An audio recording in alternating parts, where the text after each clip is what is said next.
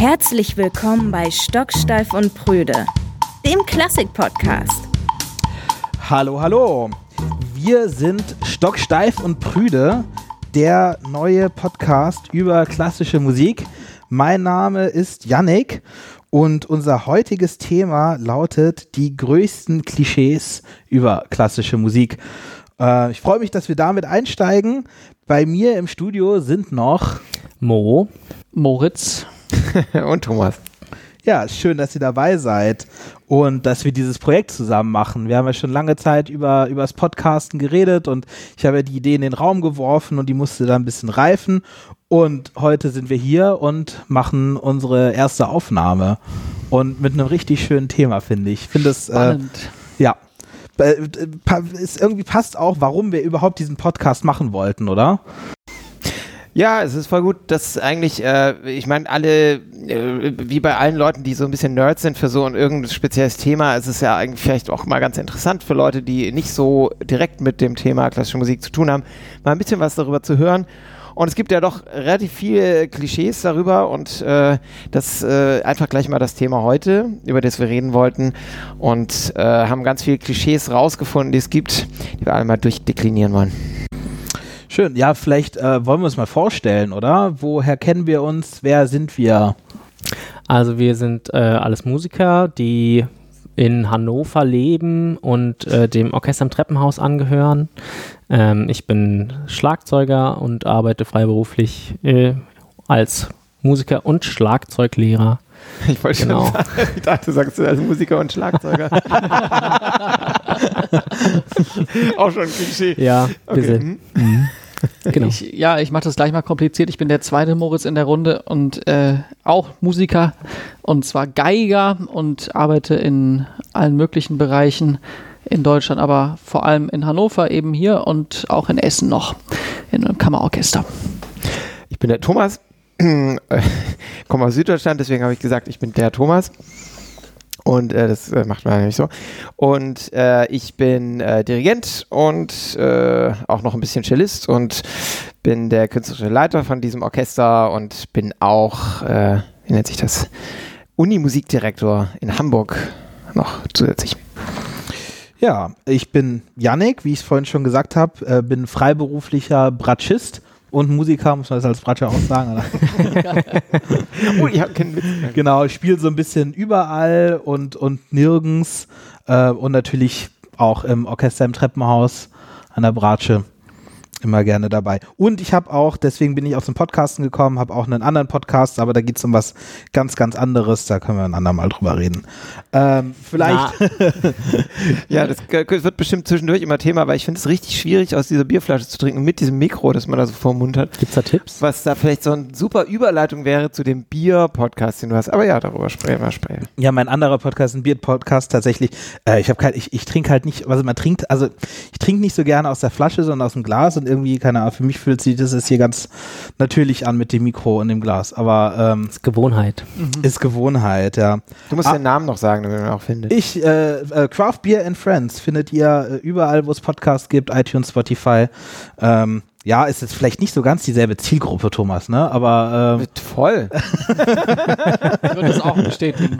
Ja, wir können ja vielleicht mal sagen, was wir, was wir überhaupt noch mit diesem Podcast vorhaben, worüber wir noch reden wollen. Also wir haben ganz viele Themen zusammengesucht und ich finde, es wird so viel über klassische Musik äh, irgendwie geredet, aber irgendwie es, es passiert halt so viel in der klassischen Musik und ich finde, wir sind Musiker, die wir stehen halt eher für diese Art von Musik und das sind irgendwie auch Dinge, die wir hier im Podcast behandeln wollen, oder? Du meinst, dass es einfach auch äh, Entwicklungen gibt, die weg von den äh, Klischees gehen heutzutage? Ja, dafür stehen wir, glaube ich, sehr stark. Mm ich bin gespannt, wie viel wir äh, dann aber im Endeffekt, im Endeffekt doch bestätigen müssen von diesen Klischees. wir werden sehen. Ja, wir sind ja momentan gerade ähm, äh, hängen relativ viel aufeinander, weil wir auch äh, gerade in der Produktion drin hängen, nämlich äh, sind gerade die Proben für Darkroom. Darkroom, äh, genau, äh, hat einen spannenden Titel ähm, genau. Äh, es geht weniger um äh, irgendwelche Folterkeller oder äh, irgendwelche sexistischen Dinge als äh, um ähm, ein Dunkel-Live-Hörspiel, das wir jetzt in der fünften oder sechsten Auflage, glaube ich, dieses Jahr machen, mit Synchronstimmen äh, bekannter deutscher ähm, genau, bekannten deutschen Synchronsprechern, ähm, die eine Geschichte erzählen, äh, kombiniert mit klassischer Musik. Und ähm, genau, da feiern wir am Mittwoch die Premiere in Pferden. Übermorgen. An der Aller. Mhm. Schönes Städtchen. Ja, war ich jetzt noch nicht. Ja, das Thema von dem Darkroom ist äh, Weltraum. Ja, der Yannick hat mal irgendwann. nee, wir haben, ich weiß gar nicht, wie wir auf die Idee kamen. Wir wollten eigentlich die Geschichte äh, von der äh, ersten Mondlandung erzählen weil wir auch immer spannend finden, äh, bei Darkroom äh, mit, äh, auch mit der Dunkelheit zu spielen. Ähm, es ist ja so, dass die Leute da auf Feldbetten liegen und Schlafbrillen aufhaben, also nicht sehen. Das ist ja wirklich wie ein Hörspiel hören, das ganze Konzert. Und äh, es ist immer spannend, dann auch sich so eine Schwärze oder auch so ein starkes Licht, wie man das ja auch ähm, also ich glaube, dass man im Weltall auch, auch sehr stark äh, die Helligkeit wahrnimmt und nicht nur die Dunkelheit. Also dieses ganze Thema war irgendwie spannend und überhaupt so die Reise zum Mond. Und äh, dann meinte Janik irgendwann mal, es gibt noch viel spannendere Stories als die Reise zum Mond. Ja, und die Reise zum, also weiß ich, die, die, die erste, die ersten, also der erste Mondflug ist ja sowas von ausgelutscht. Da wurden hunderte Filme drüber gemacht, tausende Reportagen und so, und da, da weiß man alles. So. Trotz, ich glaube, die allermeisten wissen gar nicht, was da wirklich passiert ist. Ja. Aber trotzdem ist Washer 2 auf jeden Fall viel spektakulär. Genau, richtig, richtig spannende Mission, nämlich die, der, der erste Weltraumspaziergang, äh, eine, eine russische Mission, bei der so wirklich so ziemlich alles schiefgelaufen ist, was nur schiefgehen konnte. Äh, super, super spannend, super interessant und genau, wir fassen das Ganze dann noch in Musik und äh, umweben das mit, mit äh, Soundeffekten und ja fand, fand unsere Probe heute so witzig, als wir äh, äh, haben einen Nachmittag darauf verbracht, dass man vielleicht auch nicht so viele Musiker irgendwie verschiedene Soundeffekte auf unseren Instrumenten, also irgendwie, äh, was war es, eine Rakete? Raketenstart. Raketenstart, was hatten wir noch? In der Rakete. Ich finde auch die Ansage toll als Dirigent zum Orchester, okay, macht mal einen Flugzeughangar. Wie klingt der? Was Wie klingt der Sauerstoffmangel. Ihr könnt ja eine Zündung herstellen. So. Ja, ähm, aber ansonsten äh, können wir vielleicht noch mal kurz über andere Projekte reden, die wir, was wir so erlebt haben. Ihr wart in, äh, in Grafeneck, nee, in Wien mit Grafeneck bei Wien kann man, glaube ich, sagen. Das ist äh, circa ein Stündchen, Stündchen von Wien entfernt. Das ist äh, Schloss oder Burg, ja, Schloss Grafeneck. Also eigentlich ein ganz kleines Örtchen, wo es aber eine sehr große äh, Freiluftbühne gibt, den Wolkenturm, ähm, der von ziemlich renommierten Ensembles und Orchestern bespielt wird. Und wir hatten die Ehre, nach einem Konzert des Marinsky äh, Theaters unter Leitung von Gergiev in der Reitschule in Grafeneck noch sozusagen eine Art Aftershow. Nee, nee, nee, andersrum. Also quasi das Marinsky war eure Vorband, würde ich sagen. Genau, ja. Ja, genau, da haben wir gespielt. Stundenlang Disco, Tanzmusik und wirklich auch äh, ich glaube, äh, was Einzigartiges für dieses Festival geboten, weil die, das Publikum sowohl als auch die Veranstalter, glaube ich, sowas in der Richtung noch nicht äh, ausprobiert hatten und da irgendwie auch sehr Neuland betreten haben. Das war für, glaube ich, alle ziemlich Ja, cool, dass sie das gemacht haben. Ja. Mhm. War sowieso cool da zu sein. und Sich, äh, ich fand vor allem faszinierend die Anspielprobe. Ähm, in der sie zum ersten Mal mit dem Solisten zusammen Tchaikovsky äh, Also das Marinsky-Theater. Ja, genau. Äh, genau, nicht unsere. Unsere war auch toll. Vor allem die von denen. Und äh, Gergiev einfach nicht da war und äh, einfach die Anspielprobe nicht selbst dirigiert hat, sondern dann äh, hat es der Konzertmeister dirigiert und der kam dann nur zum Konzert. Das äh, für alle, die jetzt äh, nicht so viel mit klassischer Musik zu tun haben, ist eher selten, dass der Dirigent erst zum Konzert selber kommt und dann im Konzert zum ersten Mal mit dem Solisten zusammenkommt und dem Hallo sagt und mal guckt, wie der das so spielt. Guckst dir nicht ab, ne? Ich finde es vor allem auch einfach beeindruckend, so als Konzertmeister, äh, dass, dass der das irgendwie, also hat er das gut gemacht oder also. Ja, voll. Also es gab ein paar Stellen, die haben überhaupt nicht funktioniert und das haben die aber ignoriert, haben einfach weitergespielt. Ja. Ähm, war anscheinend klar, später wird es schon gehen mit Gergiev. Aber den Rest hat er ziemlich gut gemacht. Äh, Mori, du bist, du machst doch, bist auch Konzertmeister in, äh, also ganz viel. Könnt, ja. Würdest du das dir dazu trauen oder? Mhm, schon, ja. Also vielleicht sogar noch besser als Gergi unter Umständen. äh, nee, also das, das ist schon außergewöhnlich. Also der, der, das kann auch nicht jeder Konzertmeister, sagen wir mal so. Na gut. Ähm, und ein anderes Konzert hatten wir. Ich glaube, wir haben einen äh, langen, langen Traum von Thomas ist in Erfüllung gegangen, nämlich äh, ein Konzert mit Dota. Yes. Endlich ist es soweit. Wir haben schon ähm, viele Konzerte zusammen mit Popsternchen gemacht in den vergangenen Jahren. Eigentlich immer mit dem Konzept, dass wir ähm, zusammen mit denen gespielt haben, die meistens auch alleine gespielt haben und wir auch alleine gespielt haben, was dann immer dazu führt, dass 600 Leute, die dieses Popsternchen hören wollen, eben auch noch eine halbe Stunde, keine Ahnung, Tchaikovsky hören davor und das ja auch dann immer ganz toll finden. Es ist irgendwie schön, das so zu kombinieren und dann kein Crossover zu machen und irgendwie zu denken, wir, wir äh, spielen jetzt Tchaikovsky mit diesen Pop-Leuten zusammen oder so. Ähm, und diesmal hatten wir äh, ja ähm, endlich die Gelegenheit, das mit äh, Dota zu machen, die ich schon äh, lange sehr verehre und äh, Hallo Dota, wenn du zuhörst. voll gut, war voll schön.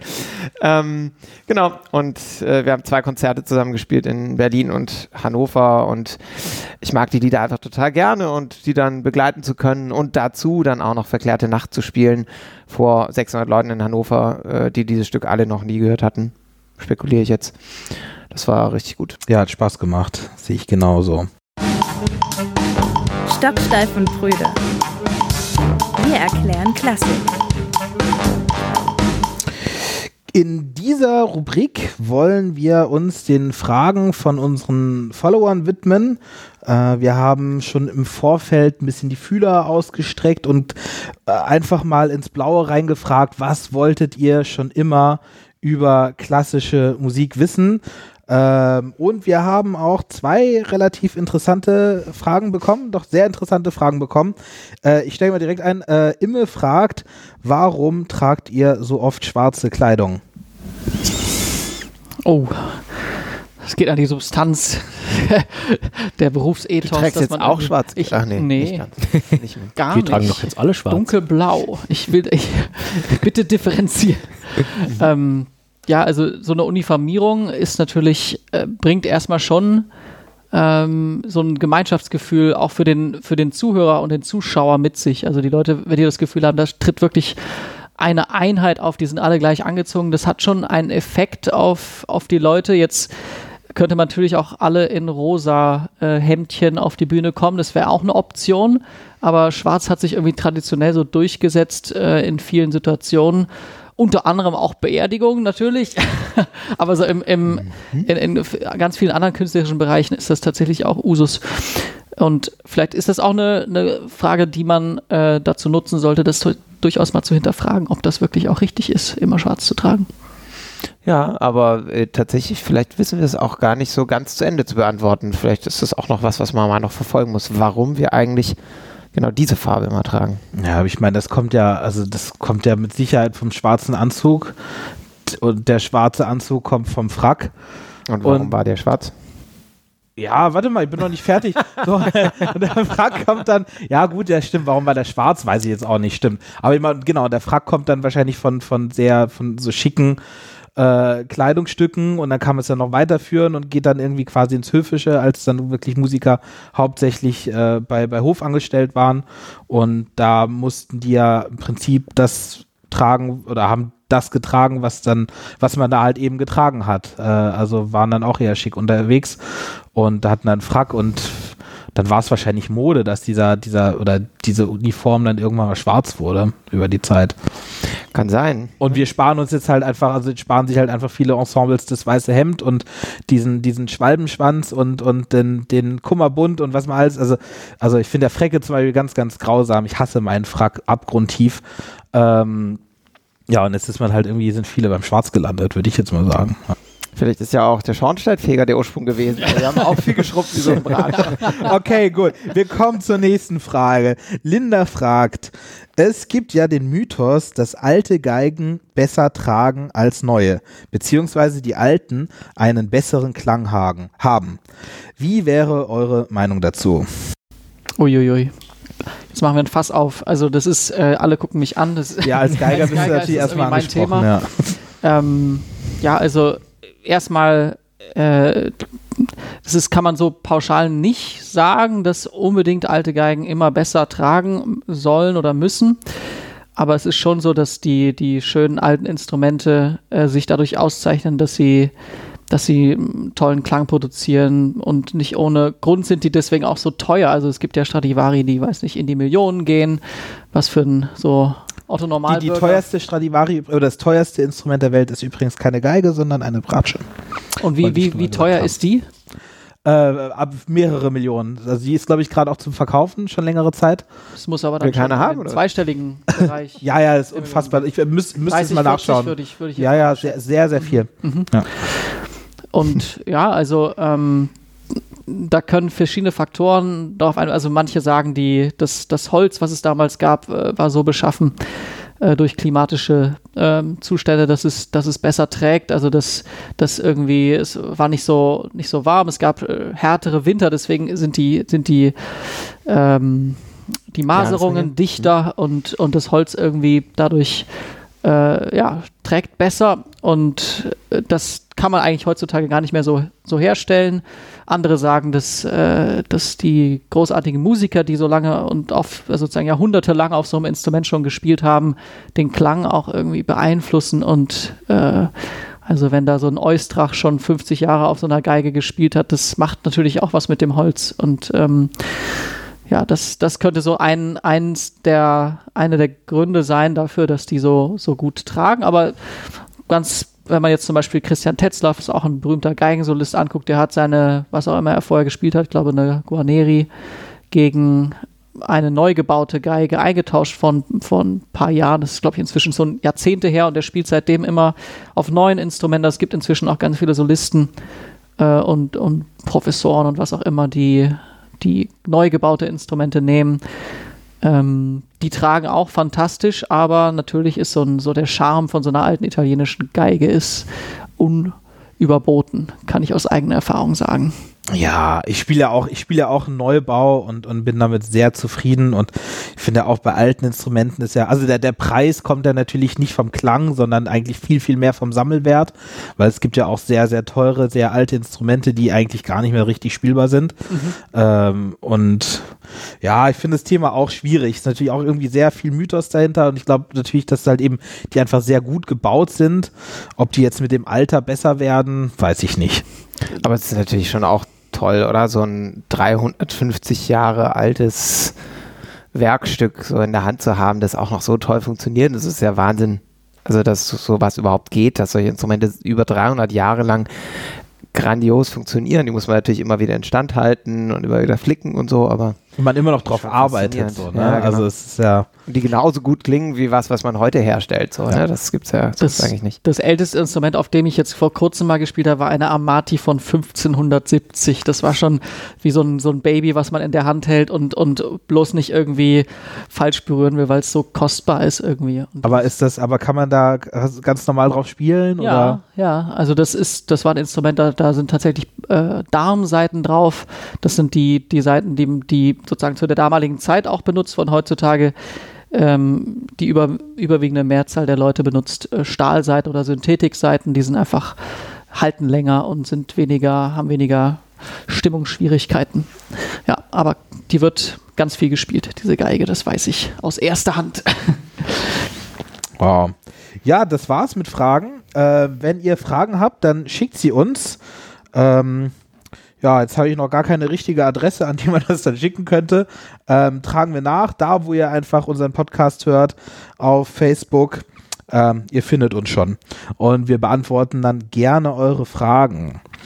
Ähm, wir kommen zu unserer nächsten Rubrik, nämlich haben wir äh, ein Lieblingsstück, was wir euch vorstellen wollen, beziehungsweise ein Lieblingsstück der Woche mitgebracht von Thomas. Was hören wir gleich? Ein Ausschnitt aus. Äh, ich schon wieder immer meine Lieblingssachen. Ich habe schon meine Lieblingspop-Künstlerin gehabt vorhin und jetzt kommt mein Lieblingsstück oder eins meiner Lieblingsstücke. Ähm, wir hören von Johannes Brahms aus der dritten Symphonie den dritten Satz. Das ist ein sehr bekanntes Stück, ist jetzt nichts Außergewöhnliches. Ähm, aber es ist irgendwie so ein Stück, das mich äh, relativ lang sehr emotional begleitet hat, so im Laufe meines Studiums. Ich habe das irgendwann entdeckt und äh, fand es einfach so schön und dann habe ich, hab ich das in der Zeit dann auch im Orchester gespielt und war dann da verliebt in eine kleine Tistin in dem Orchester und das war irgendwie so eine ganz besonders tolle Zeit und ähm, habe ich sehr stark mit diesem Stück verbunden und auch vor allem mit diesem Satz. Und deswegen hören wir da mal rein. Kurzer Ausschnitt.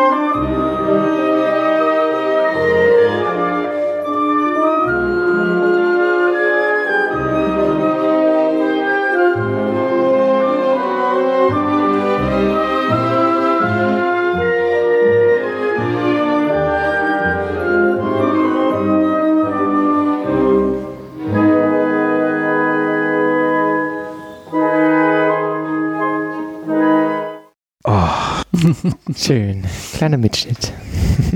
Genau, ein Live-Mitschnitt war das. Ja, sogar von uns. das ist vom, vom letzten Jahr, glaube ich, ne? Dating-Konzert, ein, ein äh, Format, das ähm, anbietet, den Leuten mit ihrem Smartphone was Sinnvolles äh, zustande zu bringen während des Konzerts. Nämlich kann man immer äh, während des Konzerts drücken und bei einer Stelle, die einem besonders gut gefallen hat, zum Beispiel, und da wird man äh, dementsprechend äh, in der zweiten Hälfte des Konzerts in einen Kammermusikraum geführt mit dann dementsprechender Musik, je nach dem Geschmack. Also datet man quasi seine Musik. Das war die Idee und es hat auch sehr schön funktioniert. Und ich glaube, das war, ja, da haben wir irgendwie so acht verschiedene Werke in der ersten Hälfte gehabt und dann Und acht verschiedene Werke in, in der, der, zweiten Hälfte, genau. Ja, das war cool. Ähm, weil ähm, das auch äh, bedeutet hat, dass wir uns äh, auch mal ein spannendes Thema, über das man vielleicht mal in einem weiteren Podcast reden könnte, ganz viel damit beschäftigen mussten im Vorfeld, ähm, was für Emotionen kann Musik eigentlich ausdrücken, weil wir anhand dieser Emotionen so eine Art von Kategorisierung aufstellen mussten, ähm, wie die Menschen je nachdem, wann sie drücken, in irgendeine andere Richtung sich quasi entschieden haben und so. Also war mega kompliziert. Und dafür haben wir quasi acht verschiedene Emotionen äh, uns ausgedacht, sowas wie äh, eine erregte Musik oder eine melancholische Musik und so.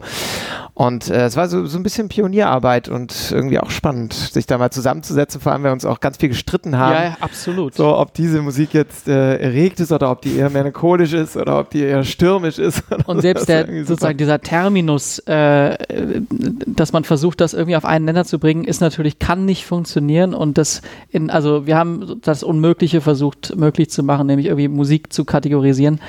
Ja. Ähm, Genau, und sind dann irgendwie dabei nicht gerecht. Nee, wird man ihr nie gerecht. Und wir haben dann versucht, eigentlich so Verwandtschaftsbeziehungen zwischen verschiedenen Stücken oder Stellen in verschiedenen Stücken herzustellen. Also, dass man irgendwie sagt, okay, das ist jetzt irgendwie verwandt auf irgendeine Weise mit, mit dieser anderen Stelle. Und damit kann man, finde ich, ganz gut leben. Weil, weil da muss man gar nicht sagen, das ist jetzt traurig und das ist ganz fröhlich. Das sondern, ist doch Dur. ja, genau. sondern man kann einfach sagen, irgendwie, das ist, hat eine, eine gewisse Verbindung, diese, diese beiden Musiken. Und damit kann man eigentlich ganz gut arbeiten, finde ich.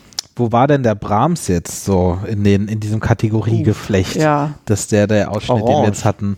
Orange. Ganz Genau, die wir- Farbe wir, wir der- Reden, ja. Und natürlich Farben dann irgendwann verteilt, die Partituren mit Farben markiert. Ähm, und der ist so eher so auf der melancholischen Seite natürlich, aber auch nicht die ganze Zeit. Also es ist schon auch sehr differenziert gewesen. ja, und ganz viele melancholische Stellen, also die Orangenstellen, das war dann nachher Mendelssohn Streichquartett, kann das sein? Nee, das war tatsächlich, ähm, hat vor allem zu Schubert, Rosamunde geführt. Ja, mhm. Ähm, genau, Mendelssohn war eher so ah, aufgewühlt. richtig. Mhm. Stocksteif und Brüder. Kommen wir zu unserem Thema heute, nämlich die größten Klischees über klassische Musik. Ähm, ja, wie wir haben eine Google-Suche gestartet, sind äh, im Prinzip äh, die meist, entweder die meist gesuchten äh, äh, Klischees über klassische Musik ähm, oder halt eben Dinge, die wir ein bisschen rausgesucht haben. Ich fange mal gleich mit dem ersten Klischee an. Ist, ja, also Klischee Nummer eins. Nur alte Leute hören klassische Musik. Aua. Es tut ein bisschen weh, sowas zu hören, muss ich ganz offen gestehen. Ja, ich meine, wir, wir, also wir zum Beispiel hören ja klassische Musik und wir sind jetzt nicht so alt, ne? Aber wir sind vielleicht auch nicht äh, der Durchschnitt im Konzertsaal. Das Also ist leider wenn man da dann wirklich äh, sich vermehrt Orchesterkonzerte oder ähm, Opern oder was anhört oder ansieht, muss man schon feststellen, dass da viele ältere Herrschaften ist und dass man da, glaube ich, äh, schon eher noch der jüngeren Fraktion angehört. Was nicht heißt, dass nur alte Leute klassische Musik hören.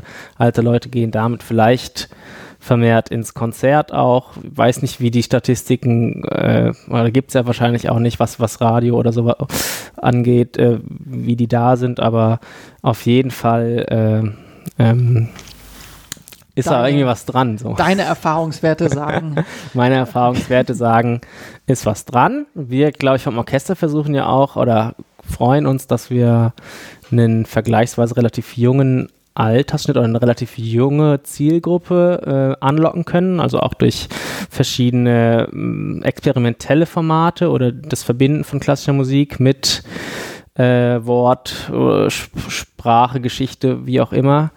Ähm, aber äh, ich glaube, das ist auch eher die Ausnahme, ja. Ja, also die zwei Aspekte, die du gerade angesprochen hast, waren ja auch ein Grund, warum ähm, ich irgendwann dachte, man muss mal dieses Orchester gründen. Das eine ist, dass äh, es einfach nur ein relativ spezieller Ausschnitt aus der Bevölkerung immer ist, der in klassischen Konzerten sitzt. Und auf der anderen Seite ich aber wusste, dass es doch viele junge Leute gibt, die eigentlich klassische Musik cool finden. Und ich habe mich nur gefragt, warum gehen die da nie hin und kann man das nicht irgendwie besser mischen? Also warum gehen nicht auch jüngere Leute ins äh, Konzert? Und das ist tatsächlich echt schon immer noch sehr die Ausnahme und deswegen äh, umso besser, dass da mittlerweile echt mal was passiert und es Ensembles wie zum Beispiel uns gibt, die mal was anderes ausprobieren und es auch tatsächlich dann schaffen, jüngere Leute ins Konzert zu bringen. Ähm, unter anderem, weil sie auch damit rechnen, dass da eben nicht nur Ältere sind. Äh, da fühlt man sich wahrscheinlich einfach nicht wohl, sondern ähm, dass man äh, weiß, das ist ein gemischtes Publikum, da sind ältere Menschen, jüngere Menschen und es ist einfach äh, auch völlig egal, wie alt ich bin, sondern ich falle einfach nicht weiter auf, egal wie ich bin. mhm. finde, das passt ganz gut zu, zum nächsten Klischee, was wir haben, nämlich klassische Konzerte sind uncool. Ui, das steckt in die gleiche Kerbe. Irgendwie schon, ne? Ja. Aber ich kann es ja auch verstehen, weil also es, es ist halt so, so, so dieses, dieses Konzertformat an sich ist ja schon was, was, was sehr altes, sehr steifes und, und bietet jetzt nicht so viel Raum. Ne? Man, man, man sitzt und, und hört zu und, und klatscht und äh, ist dann auch schwierig, ne? Man, man darf dann nicht immer klatschen, wann man will und ähm, kann ich schon verstehen, dass das für viele Leute irgendwie ja, schwierig ist, ne? Wenn man auf ein Pop- Popkonzert geht oder, oder auf, je, auf fast alle anderen Konzerte ist man da sehr viel freier und, und kann da seine Emotionen viel, viel freier Lauf lassen. Und so gesehen ist es natürlich so als Format, finde ich so, ja, finde ich schon schwierig, ja. Finde ich könnte, finde ich es gut, dass sich viele Leute auch dran tun und, und irgendwie ein bisschen das Ganze an andere Orte bringen und ein bisschen anders aufziehen wollen. Ja, also also ich, ich finde es eigentlich ganz großartig, dass es sowas gibt, natürlich auf der einen Seite. Ich muss sagen, ich, das Konzert hat immer was irgendwie äh, Meditatives zum Teil oder was, was irgendwie äh, ja, Spirituelles vielleicht auch manchmal. Also, das hat man nicht so oft, dass da eine ganze Masse an Leuten sitzt und einfach nichts sagt und einfach nur zuhört. Das ist eigentlich, finde ich, was ganz Schönes und Besonderes. Ähm, aber natürlich äh, die Kategorie cool äh, ist natürlich eine, die man jetzt nicht unbedingt damit äh, erfüllt. Äh, es steht auch zur Debatte, ob man das muss. Also muss man cool sein? Muss man, äh, wenn man Kunst macht, äh, wahrscheinlich nicht aber es stört auf jeden Fall auch nicht, wenn man, also es ist, hilft der ganzen Sache. Ich glaube, Jazz zum Beispiel, gerade in, eigentlich in jeder Zeit, in der es Jazz gab, ähm, hat Jazz viel sozusagen dafür getan, immer cool zu sein. Werfe ich jetzt einfach mal so in den Raum. Könnt ihr da, damit was anfangen? Also alle Jazzer, die Ja. ich kenne, äh, sind schon eher so coole Socken. Und wir in unseren Frecken. Ja, also von allen Künstlern sind wir auf jeden Fall per se erstmal die uncoolsten, würde ich sagen, als klassische Musiker. Die fleißigsten, alle, alle klassischen Musiker, das ist ja äh, total witzig, dass man da als Künstler bezeichnet wird, ne?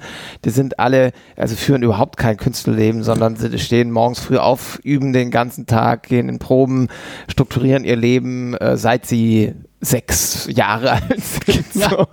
Also ist echt so, ich glaube, es gibt keine fleißigeren, disziplinierteren Menschen als klassische Musiker äh, und eben wirklich schon seit sie Kleinkinder sind fast schon. Ne? Die, äh, also die Ja, meisten haben ja, nie was Ich anderes habe mit erlebt. drei angefangen. Ja. Mit Geige, alle. Keine Edelbratsche. Ja, nee, nee, ich bin erst später zur Vernunft gekommen, bin auf Bratsche gewechselt. mit drei Beratern. Das ist, Ja, das ja auch wär noch so natürlich- riesig. Das, ist, oh Gott, Das wäre dann auch schwierig, ne? Weil die muss dann halt einfach mal so ein bisschen größer sein, als es sich dann wohlfühlt. Das ist beim Dreijährigen irgendwie, glaube ich, dann, also. Du hast ja sowieso schon, wie, was ist das, eine Sechzehntel Geige? Oder wie groß ist keine? Ahnung. Ich war auch- als diese Bierflasche? Ich war auch sehr klein als Kind. Keine Ahnung, was das war. Ich kenne es nur von Videos. Sieht irgendwie sehr, sehr lustig Drei, aus. er? Ja. Früh übt sich. Chapeau. Ja. Gut, ähm, ich, äh, jetzt kommen wir zum nächsten Klischee. Ähm, ist irgendwie erstaunlich, dass das wirklich Leute suchen und äh, aber ja, klassische Musik vermittelt keine Emotionen. Ja, da hat auf jeden Fall äh, jemand diesen Begriff gegoogelt, der noch nie klassische Musik gehört hat. ähm, also ich kann mir vorstellen, wenn man so eine bestimmte Art von klassischer Musik hört, die irgendwo so bei Klassikradio so rumgedudelt wird, dass man das dann vielleicht so ein bisschen denkt, so äh, irgendwelche ein bisschen äh, gedehnteren Stellen aus irgendwelchen Mozart-Sinfonien. Ja, und Hauptsache weich und so Ja, genau. dudelig, so im Hintergrund so säuseln. eine kleine und gar unaufgeregt ja, und genau, Ja. dass man das dann denkt, aber äh, das, äh, keine Ahnung, das ist wie wenn man äh, nur ein Graubrot gegessen hat und äh, deswegen denkt, Essen schmeckt nicht. So. ähm, da gibt's, gibt's echt noch wirklich sehr, sehr, sehr viel mehr. Und äh, die ganzen, keine Ahnung, Torten und äh, Falafels und äh, leckeren Steaks der äh, Musik äh, sind unfassbar emotional und ähm, ja, ich glaube, da ja, glaub, muss man aber ein bisschen was hören. es gab irgendwann mal, ist da gibt es immer wieder so die, die Ranglisten der emotionalsten Musikstücke überhaupt. Das ist, das ist sehr durchmischt, aber ich glaube, auf Nummer eins ist äh, Barber Adagio for Strings. Also das ist so dieses, das ke- kennen auch viele aus dem, aus dem äh, Platoon, dieser, dieser Vietnam-Film, wo da irgendwie der durchs, durchs, durch den Kugelhagel läuft und da zehnmal durchlöchert wird und dazu kommt auch voller Lautstärke. Krasser Kontrast auch. Ja, Adagio for Strings. Und also, ähm, also gibt, glaube ich, nichts Emotionaleres als, als klassische Musik für mich. Aber ähm, ja, interessant, dass es Leute so empfinden. Ähm, Man Vor allem- Leute, ja, Nee, ver- redet vor allem vermittelt es ja auch einfach so sehr vielseitige Emotionen. Also Mhm. ich meine, wenn man sich jetzt, keine Ahnung, Rockband XY anhört, kann es oft sein, dass äh, stilistisch es oft so in eine Richtung geht. Das gibt es sicherlich auch bei gewissen äh, Komponisten, die, obwohl es da vielleicht reicher ist, aber wenn man sich so ein bisschen quer durch den Gemüsegarten hört, äh, findet man doch da relativ extreme Unterschiede auch von Stück zu Stück und äh, Epoche zu Epoche. und wie du sagst, innerhalb eines, eines Satzes von einem Stück gibt es manchmal Also äh, Verzweiflung auf drauf folgend irgendwie Fröhlichkeit ist schon, also wenn man zum Beispiel Schumann hört, Robert Schumann, das ist äh, zum Teil so schizophren, der, der war ja auch ein bisschen gaga im Kopf dann später, äh, in Ende nicht in der, in der Nervenheilanstalt ge gelandet. Also ich glaube, äh, ja. Und da sind wir dann ja Und da sind wir auch. Dating, ne? Ja. Äh, wo wir genau damit uns die ganze Zeit beschäftigt haben. Ja, aber diese Emotionen von klassischer Musik sind ja auch was, was wir zum Beispiel bei unserem äh, Format der persönlichen Notfallkonzerte ja immer sehr, sehr äh, plastisch erleben, wenn wir uns zu viert um einen Menschen äh, rumsetzen, der uns gerade einen wirklich tragischen Notfall mitgeteilt hat und für den dann spielen und dann äh, spielt man einen Ton und dann kommt, entwickelt sich daraus ein Akkord und dann äh, merkt man, wie dieser Mensch anfängt, äh, Tränen in den Augen zu haben. So, dann äh, spürt man und sieht man förmlich, dass, dass man mit diesen Klängen ganz tiefe Bereiche der äh, Emotionen berühren kann, die man, glaube ich, mit Sprache gar nicht erreichen kann. das war jetzt richtig cheesy, aber irgendwie auch wahr.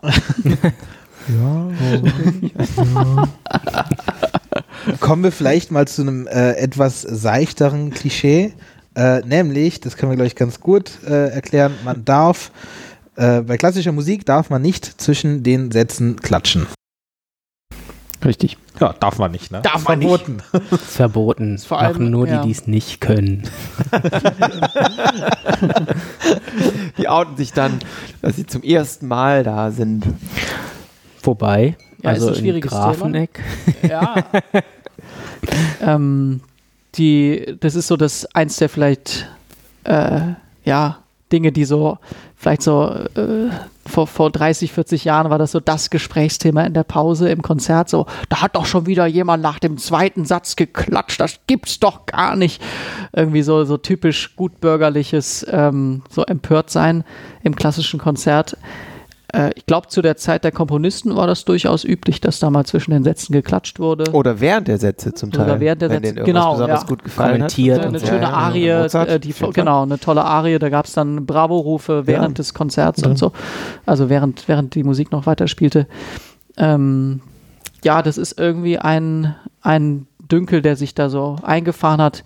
Ich meine, ich kann es auf eine gewisse Weise auch total verstehen, wenn man total in der Musik ist und, und jetzt einfach sich in der Stille schon vorbereitet auf den nächsten Satz als Musiker und auch als Publikum, äh, kann es auch echt stören, wenn da irgendjemand überhaupt nicht die Energie im Raum spürt, so ungefähr, und, und meint so, oh, nach dem langsamen Satz muss ich jetzt drei Sekunden später schon mal richtig Bravo rufen und laut losklatschen. Das kann auch richtig störend sein. Das kann ich habe neulich Mahlers zweite Sinfonie aufgeführt und das ist ja der unfassbar krasseste Schluss, den es gibt überhaupt ever. Und dann letzter Ton ver verklungen und eine Zehntelsekunde später ruft einer durch die Leishalle Bravo. Und das hat wirklich, also da waren 2200 Leute vollkommen geschockt und konnten, kamen irgendwie so fünf Minuten lang nicht mehr klar. Also, so, wie, wie kann man das machen? Wie kann man so unfassbar unsensibel sein? Aber ehrlich gesagt, ich finde manchmal, wenn, also als aller, das Allerschlimmste finde ich, wenn so ein Satz vorbei ist und dann klatschen so 30 Leute und die klatschen dann so und merken das und dann wird es so irgendwie so verhalten und dann klingt es so schlimm, also als, als würde es wirklich so dem ganzen Publikum eigentlich gar nicht gefallen haben. Das ist ja die Botschaft irgendwie so, da klatschen so ein paar so ein bisschen, dann denke ich, ja, dann klatscht lieber richtig. Ja, ich meine, das ist ja auch, es gibt ja auch bestimmt Sätze, wo, die dann vorbei sind, wo das Stück noch nicht vorbei ist, ähm, aber der Satz dann halt einfach so schmissig aufhört und so, dass, dass das halt einfach irgendwie dazu einlädt und die Leute, die machen das ja nicht so, die, also ich meine, man klatscht ja nicht im Konzert, weil, oh, jetzt muss ich, ist vorbei, jetzt muss ich klatschen, also idealerweise macht man es nicht so, sondern halt einfach nur weil, als Ventil, um, um wirklich da, seiner Freude Ausdruck zu, zu, zu, zu geben. Ist Und eigentlich schön, wenn es so ist. Ja. ja, und wenn es dann halt einfach mal so nach einem zweiten Satz ist und das Ding hat vier Sätze, äh, ja, gut, warum nicht? Ich erlebe das jetzt immer häufiger, dass, dass so, man merkt, das Publikum weiß ganz genau, dass es eigentlich nicht klatschen sollte, sagen wir mal so, in Anführungsstrichen. Aber es wird dann bewusst doch geklatscht, weil es so gut gespielt war, dass man, dass man sagt, selbstbewusst und dann klatschen wirklich eine Reihe von Leuten und sagen einfach, okay, das war jetzt so gut, ist mir total egal, ob das Stück vorbei ist oder nicht. Das muss jetzt honoriert werden. Habe ich schon häufiger jetzt erlebt in den letzten Konzerten, denen ich war. Bei unseren Konzerten umgehen wir das Problem manchmal. Ähm, das finde ich total spannend, ähm, weil wir alles miteinander verweben. Also bei Hügge zum Beispiel, dass wir eine Stunde spielen, es gibt gar keine Pausen. Mhm. Ähm, was äh, ich toll finde, weil ein weiteres Problem bei klassischer Musik für mich ist so diese Distanziertheit zwischen vorne und ähm, hinten oder vorne oben und hinten unten und diese Heiligkeit oben auf dem Podest. Ähm, und das manifestiert sich immer mal wieder dadurch, dass äh, während des Konzerts das eben vorne gespielt wurde und hinten wird dann geklatscht. Und äh, wenn man das einfach aufhebt und sagt, wir sind jetzt eine Stunde zusammen in diesem Raum und es gibt gar keine Pausen, alles miteinander verwoben, ähm, dann äh, finde ich das total toll, weil man das Gefühl hat, man erlebt es einfach gemeinsam und es gibt nicht so dieses, wir sind wir und ihr seid die anderen so und wir wollen mit euch nichts zu tun haben. Aber das geht natürlich bei einer Brahms-Symphonie nicht. Ja, Brahms-Symphonie. Mal schauen, ob die jetzt in das nächste Klischee reinpasst, nämlich es ist anstrengend, klassische Musik zu hören. Finde ich jetzt erstmal, also, hm, anstrengend ist schon mal negativ konnotiert. Ich, ich würde es umformulieren und sagen, zum Teil recht anspruchsvoll. Genauso wie ein gutes Buch oder ein, weiß nicht, im, wenn man irgendwie die Nationalgalerie in Berlin anguckt, ist bestimmt auch irgendwie anstrengend, da drei Stunden von Bild zu Bild zu gehen. Aber weiß nicht, sind nicht alle guten Sachen auch ein bisschen anstrengend? Weil irgendwie finde ich gar nicht, finde ich jetzt gar nicht so schlimm, dieses Klischee. Teile es auch ein bisschen. Wenn ich irgendwie einen neuen Musikabend höre, ist durchaus manchmal anstrengend. Aber kann auch ganz toll sein, das Anstrengende. Muss ja nicht alles easy sein, oder? Ja. das ist voll das gute Thema für uns, Moritz. Ähm, ich stimme dir zu. Ich Super. finde, du hast absolut recht damit, dass du sagst, dass es manchmal anstrengend ist. Ähm, aber ich finde, es ist ganz oft überhaupt nicht anstrengend. Ähm, es kommt einfach total darauf an, was man hört. Ich würde sagen, wenn man neue Musik hört, dann ist es sehr, sehr oft sehr anstrengend. Und da kann man sich dann überlegen, ob das vielleicht auch gut ist und vielleicht mal wichtig und dann muss man durch irgendwas durch und so.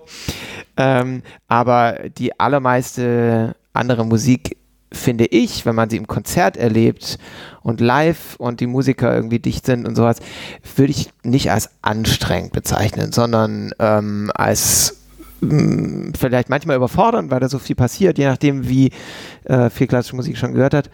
Und ähm, das Einzige, was ich manchmal anstrengend finde oder wo ich denke, dass das Publikum es anstrengend könnt, finden könnte, ist, wenn die Musik sehr lange geht. Mhm. Also wenn man, äh, was weiß ich, anderthalb Stunden Konzert hört mit äh, Stücken, die man noch nie gehört hat und so einfach. Äh, und es hört einfach ja auch nie auf. Gibt irgendwie wenig Pausen, wird nie was geredet. Also bei Popkonzerten ist einfach zwischendurch auch immer wieder so viel Auflockerung und so, ne? Ja, oder glaube, könnte man auch schnell mal rausgehen, falls es irgendwie doof ja. ist und äh, sich ein Bier holen oder so. Ja.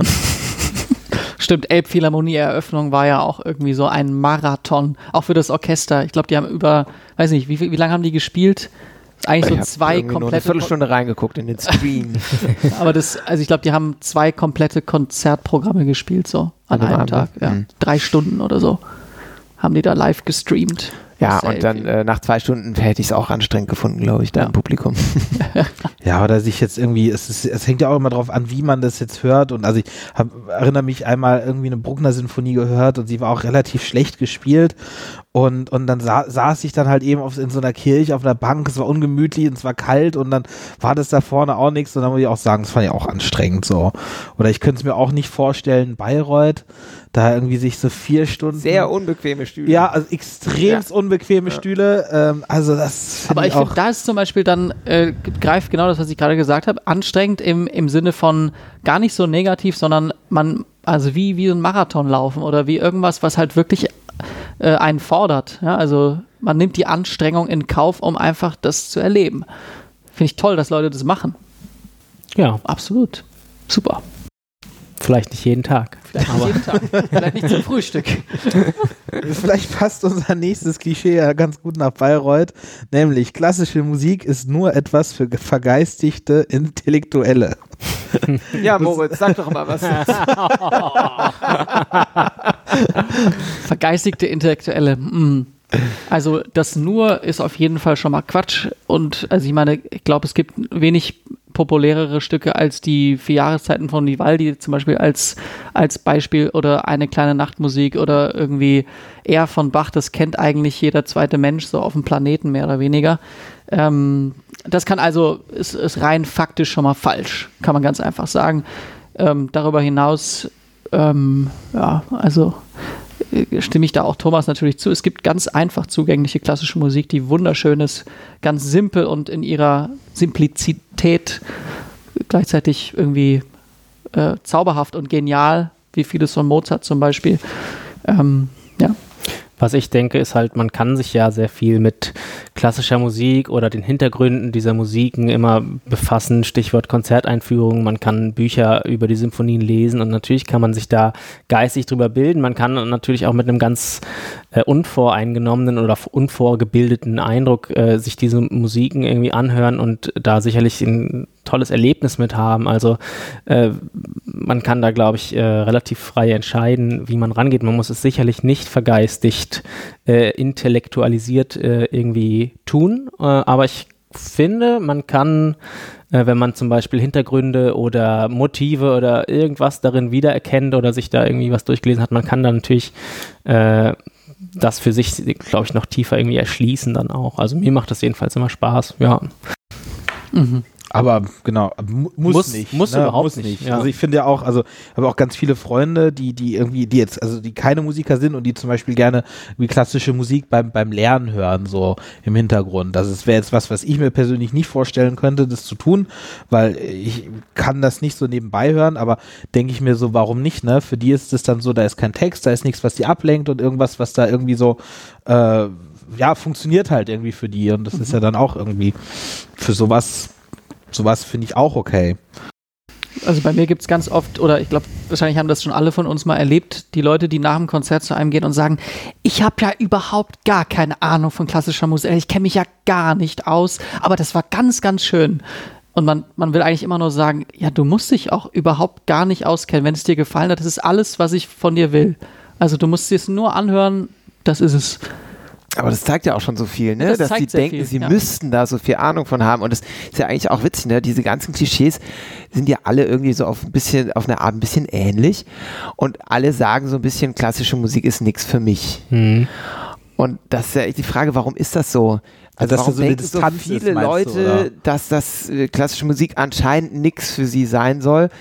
ähm, das muss ja irgendwas damit zu tun hat, haben, dass klassische Musik so ein bisschen diesen Eindruck erweckt, dass sie auch nichts mit diesen Menschen zu tun haben will.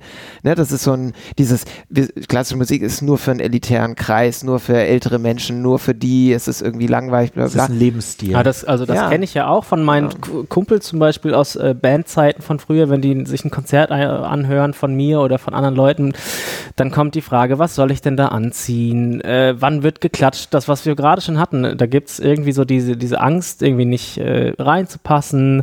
Äh, auch so Äußerlichkeiten die ganze Zeit, wo ich mir dann denke, hey, ist egal, wann du klatscht, ist, ist egal, was ne? du anhast, ziehst du einfach rein und äh, guck, äh, wie es dir gefällt. Aber da gibt es einfach so große irgendwie Hemmschwellen, Barrieren. Mhm. Ja, und das ist eigentlich ein Problem. Das die ist Leute, absolut ein Problem, ja. Äh, die Leute suchen ja auch einfach nach, nach Dingen, die zu ihnen passen, ne? Und ähm, gehen zu Veranstaltungen, die zu ihnen passen. Und erstmal passt das nicht. So, ich bin 24, äh, hab einen äh, Dutt und äh, lange Schlaghosen und äh, mag klassische Musik, aber ein klassisches Konzert passt nicht zu mir. So, dann äh, muss man irgendwie gucken, wie man vielleicht ein Konzert so inszeniert, dass es zu solchen Leuten halt auch mal passt. Und deswegen auch kommen. Das ist ganz interessant, weil, weil ich immer das Gefühl habe, das, äh, das, das Geile bei klassischer Musik ist, dass es auf der Bühne eben nicht nur Supermodels gibt, wie, wie oft in der Popmusik. Also man hat das Gefühl, es, muss, es kommt wirklich darauf an, was die Leute künstlerisch zu sagen haben und, und so diese Vermarktungssache, die ist noch nicht so, also die ist schon auch schon sehr, sehr auch, stark. Ne? Es gibt so, also Gibt's wenn die so ein paar Geigerinnen und Pianistinnen, die da bei deren Markenzeichen besonders kurze Röcke sind und also Oder bei bin, den Männern natürlich auch. Bei den ja. Männern auch, ja. Aber ich bin mir auch ganz sicher, dass viele Leute bei Ann-Sophie Mutter wirklich nur ins Konzert gehen, um, also, äh, weil, weil sie wissen mehr, wollen. Oder? Jetzt, ja, aber die ist immer noch eine sehr elegante ja? Frau, ja, ja. Okay. Aber und immer noch äh, sehr, sehr, sehr äh, extravaganter Kleidungsstil. Also da okay. hat sich nicht so viel getan nee. Ja, stimmt schon, aber also, das, dass man irgendwie das Gefühl hat, äh, so ein anderer Schiff ist jetzt kein Sexsymbol oder so. Martha Agerich vielleicht auch nicht mehr und oh Gott, jetzt will ich gar nicht, ja, nicht zu nahe treten, aber. Sie wird ähm, den Podcast nicht hören. Ja, hoffen wir es mal. aber also es kommt jetzt nicht mehr drauf an, auf sozusagen, wie, wie sieht man aus und so, sondern es kommt wirklich drauf an, was, was, was hat man drauf, so ungefähr. Das finde ich eigentlich Was hat man schön. zu sagen Was hat man was zu hat- sagen? ja. Genau, ja.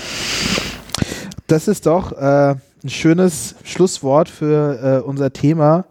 Die größten Klischees über klassische Musik. Ähm, ja, schon ein paar verrückte Sachen dabei, die ich nicht gedacht. Also, es, äh, warte mal, eins habe ich noch.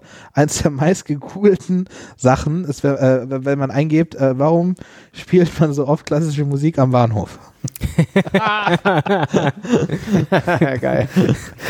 Ja, da habe ich auch schon oft drüber nachgedacht, was das eigentlich für eine Botschaft ist. Ich habe ich hab da was, was eine, eine ganz eindeutige Erklärung zu, äh, zumindest vernommen. Ich weiß nicht, ob die stimmt, äh, dass die Drogensüchtigen mögen das nicht, wenn sie sich ein, äh, eine, eine Line ziehen oder eine Spritze setzen oder was auch immer. Das ist, das ist zu stressig für den Trip. Zu viele Emotionen. Echt, aber da wird jetzt nicht so stressige klassische Musik gespielt Doch, eigentlich, ne? ganz oft so barock, irgendwie so. stressiger Barock. ja, also halt irgendwie so was, was, äh, äh, was, was irgendwie zu, da zu viel Aktion. Nicht, nicht so ein ruhiger, ruhige Sache, sondern eher so. Und ich glaube, das, das, äh, ja, Da könnte man aber natürlich auch echt viele andere Musik spielen, die auch stressig ist, Ja. so, ne? aber Das ist nämlich so eine ja- edukative Maßnahme. So Ja, eben, das ist der andere Hintergrund dieser Frage immer so, ne, dass man da sowas vermutet, so, dass man damit irgendwie so einen, weiß ich nicht, so eine, eine Bürgerlichkeit in den Raum bringen will, an der sich alle dann irgendwie stoßen und dann fühlen sie sich da nicht wohl, weil sie denken, hier ist die Atmosphäre irgendwie, keine Ahnung, oder äh, gab es da irgendeine Antwort dazu schon? Zu Ich habe hab nicht auf Enter gedrückt tatsächlich. Ich habe nur gesehen, was das und es war, wenn man warum äh, warum ist klassische Musik, äh, ist das der der fünfte der fünfte Treffer. Ja. Also warum ist klassische Musik am Bahnhof? Ähm, ja, pff, nö. Aber Das können wir ja mal rauskriegen. Also auch nicht. ich, ich finde, ich habe eine ganz ja, Ja, es war die, sehr- vielleicht sehr aber ein Teil davon. Ne? Ich glaube, da gibt es noch mehr Schichten. ja. Ja. Mhm. Naja gut, ähm, das können wir, können wir in den, in den nächsten Folgen können wir das ja mal machen. können wir das Äh, aufklären. Ja. Können wir das aufklären, genau. Wenn ihr äh, mehr von uns hören wollt, äh, wir produzieren natürlich auch gerne weitere Folgen, aber äh, ihr könnt uns auch live bei Konzerten und äh, Konzerten hören. Zum Beispiel haben wir Darkroom, da haben wir schon gesprochen, im September und im November. November. Und im November. Schauspielhaus in Hannover. Genau, dann äh, spielen wir ein Schattenkonzert am 18. Oktober in Hannover im Goethe-Exil und am 19. Oktober in Bremen. Das ist ein Kon äh, Projekt, wo bei dem, bei dem drei äh, Opfer von Zwangsprostitution hinter Schattenwänden ihre Lebens- und Leidensgeschichte erzählen, die wir dann noch in Musik fassen. Und ähm, Genau, dann wollen wir noch eine musikalische Geisterbahn bauen, aber da wissen wir noch nicht genau, wie das alles aussehen wird und da erzählen wir euch in den nächsten Folgen Erst mehr das darüber. spruchreif ist, ja. Genau. Ähm, ja, dann erstmal vielen, vielen Dank fürs Zuhören. Ähm, liked uns, gebt uns Bewertungen. Wir freuen uns über fünf Sterne bei iTunes, damit äh, auch andere Leute mitbekommen, dass es diese, dieses Format gibt. Äh, besucht das Orchester im Treppenhaus auf Facebook und auf Instagram und äh, seid gespannt auf die nächsten Folgen. Einen Schmankerl haben wir aber natürlich. Wir ähm, wollen euch immer am Schluss ähm, ein ganzes Musikstück, das äh, uns sehr gefällt und von, dem wir finden, dass es sehr schön ist, ähm, am Schluss äh, zur Verfügung stellen, was ihr jetzt hören könnt. Könnt natürlich auch schon abschalten, falls ihr nur uns nur reden hören wollt, aber ansonsten bleibt dran für Onega, Pastoral d'été, Haben wir uns nicht geeinigt, dass er Schweizer und nicht Franzose war? Onega, Honegger. oder vielleicht Honega. Honegger. Ja. genau Pastoral d'été von Arthur Honegger. Honega. Stocksteif und Brüde. Der Podcast für klassische Musik.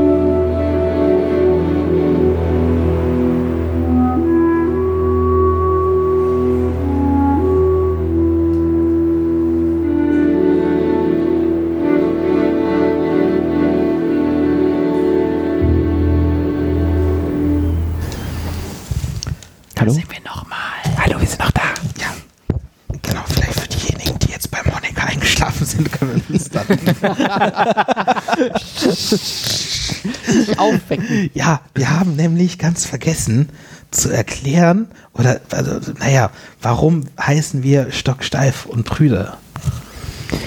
Also wir heißen Stocksteif und Prüde, weil rechts neben mir.